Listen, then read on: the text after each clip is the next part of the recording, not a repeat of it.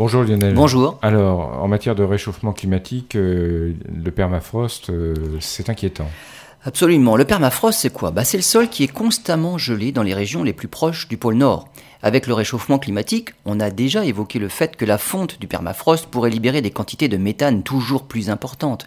Et le méthane est bien plus dangereux que le dioxyde de carbone pour sa contribution à l'effet de serre. Mais pire encore, la fonte du permafrost pourrait aussi libérer des virus gelés et oubliés depuis des millions d'années. Les quantités de permafrost dont on parle représentent tout de même 25% des terres émergées de l'hémisphère nord.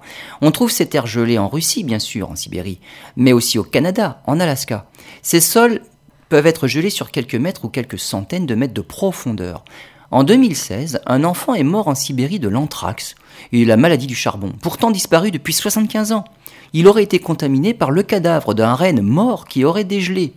Ces dernières années, des chercheurs ont découvert des virus vieux de 30 000 ans conservés dans le permafrost. C'est une véritable bombe à retardement sanitaire qui est déjà amorcée.